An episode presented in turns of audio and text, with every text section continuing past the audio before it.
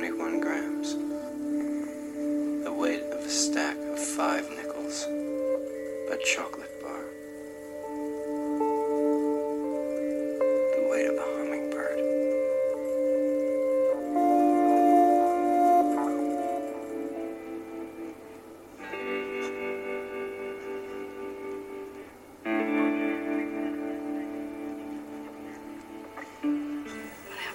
Se você já fez plantão em enfermaria ou se já acompanhou um plantonista como interno, por exemplo, você provavelmente já se deparou com essas situações. Pois é. Infelizmente, por mais avançada que esteja a medicina, ela tem um limite. E nós médicos também. Eu sou o Vandak Nobre. E eu sou Juliana Vieira, e este é o podcast da Curem. Neste programa, vamos tratar de uma questão bem delicada, muito humana e bastante necessária. Como lidar com situações que trazem uma forte carga emocional, como a abordagem dos familiares de um paciente que acabou de falecer? Ou a comunicação de más notícias, como, por exemplo, o diagnóstico de um câncer avançado ou de uma doença que atingiu aquela fase de intratabilidade? Será que nós médicos temos que dar conta de todo o processo? Ou devemos compartilhar esta responsabilidade, dividi-la com colegas médicos e de outras áreas da saúde? Para nos ajudar nestas questões, conversamos com o Dr. Fabiano Pereira, que é coordenador do Serviço de Cuidados Paliativos do Hospital das Clínicas da Universidade Federal de Minas Gerais. Historicamente, esse tipo de formação não foi oferecido pelas escolas de medicina. Algo mudou nesse sentido, Dr. Fabiano?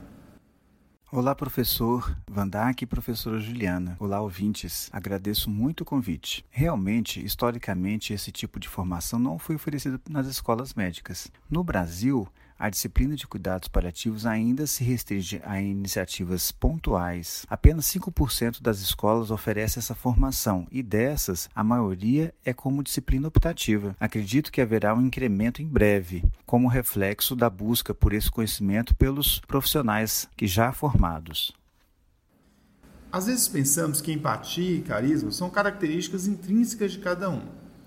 Mas atualmente sabe-se que há formações e ferramentas específicas para nos auxiliar a lidarmos com essas situações, certo? Sim, todos nós podemos desenvolver qualquer habilidade e a comunicação é uma delas. Há muito conhecimento desenvolvido para auxiliar o profissional de saúde para lidar com situações extremas, como o sofrimento da família e do paciente, seja ele físico, psíquico, espiritual ou até social. Nesse momento, utilizar ferramentas pode ajudar muito. Existem várias, como a Spikes americana, a Prepare australiana e recentemente a Paciente brasileira. São ferramentas semelhantes que nos norteiam na arte da comunicação de notícias difíceis, que aliada a ferramentas para controle de sintomas fazem toda a diferença. Para entender de uma forma geral, vamos utilizar o exemplo da ferramenta brasileira que usa o acróstico paciente. Primeiro, temos que nos preparar, ou seja, estudar o caso, ter certeza do diagnóstico, evolução natural e tratamento proposto, além do prognóstico, para poder explicar o que será questionado pelo paciente e pela família. Em seguida, preparar o ambiente. Em segundo lugar, avaliamos o que o paciente e a família já sabem e o quanto querem saber. Vive melhor sabendo quem quer saber e vice-versa. O C é de convite à conversa ou à verdade, com frases como: Desculpa, mas acho que não tenho boas notícias. Nesse momento, a gente sente se o paciente e a família está preparado para seguir na conversa. Na sequência, informe ao paciente e à família o atual estado de saúde à medida que a informação vai sendo tolerada ou até mesmo demandada. O E é de emoções, pois por melhor que seja técnica, a notícia nunca será boa. Acolha as emoções.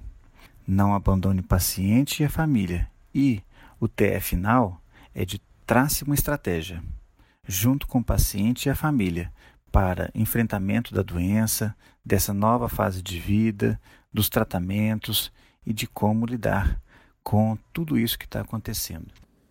E qual o papel da equipe multiprofissional? Pois é, o suporte ao paciente e à família que estão em uma situação de ameaça da vida tem que ser multiprofissional. O conhecimento das várias áreas da saúde se somarão e terão melhores resultados. cabe a cada um respeitar a especificidade de cada área e também assumir as suas responsabilidades. Por exemplo, um médico não pode delegar a comunicação a outro profissional que não tem o conhecimento da doença, seu prognóstico, sintomas, tratamento, e também não pode achar que irá substituir o psicólogo na psicoterapia quando não tem informação para tal. O conhecimento da enfermagem, da fisioterapia, da farmácia e de todos os outros tem que estar contemplado na assistência de cada paciente. Como devemos nos portar diante de um paciente ou familiar que recebe uma notícia difícil? Haveria um ambiente ideal? Deveríamos nos assentar, ficar de pé ou mesmo tocar no paciente ou em seu familiar?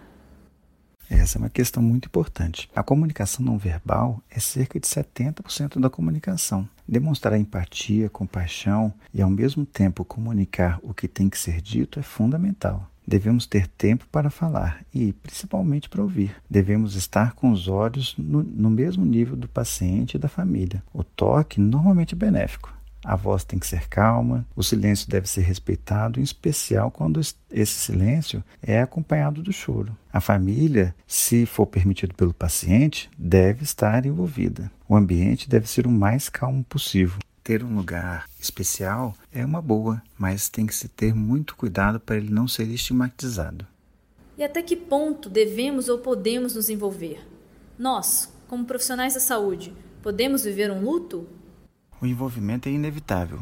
Nós somos humanos e quem está nesse meio se importa muito com o outro. Assim como o envolvimento, o luto também é inevitável, mas é um luto sadio, sabe? De quem fez tudo o que estava ao seu alcance, tudo que era possível e proporcionou a melhor qualidade de vida.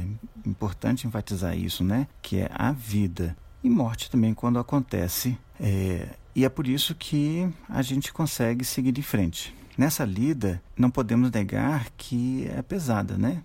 Precisamos estar atentos para prevenir o burnout. E estar em uma equipe boa e coesa é o primeiro passo. Não existirei mais. E então, o que virá? Não haverá nada. Onde estarei quando não existir mais? Será isso morrer? Não, eu não vou aceitar isso. Levantou-se e tentou acender a vela com as mãos trêmulas. Deixou cair a vela e castiçal no chão e atirou-se outra vez à cama. De que adianta? Que diferença faz? Perguntava-se fixando com os olhos arregalados a escuridão. Morte, sim, morte. E nenhum deles entende ou quer entender. E não sentem pena nenhuma de mim. Estão todos se divertindo. Este é um trecho do livro A Morte de Ivan Illich, do escritor russo Leon Tolstói. Fica a dica de leitura. Bom, e da nossa parte, vale passarmos a ideia genuína e sincera de interesse pelos problemas do paciente e familiares, o que não está necessariamente relacionado ao tempo de que dispomos para isso, mas sim com a qualidade e a forma como usamos esse tempo. Até o próximo podcast da Curem. Até lá!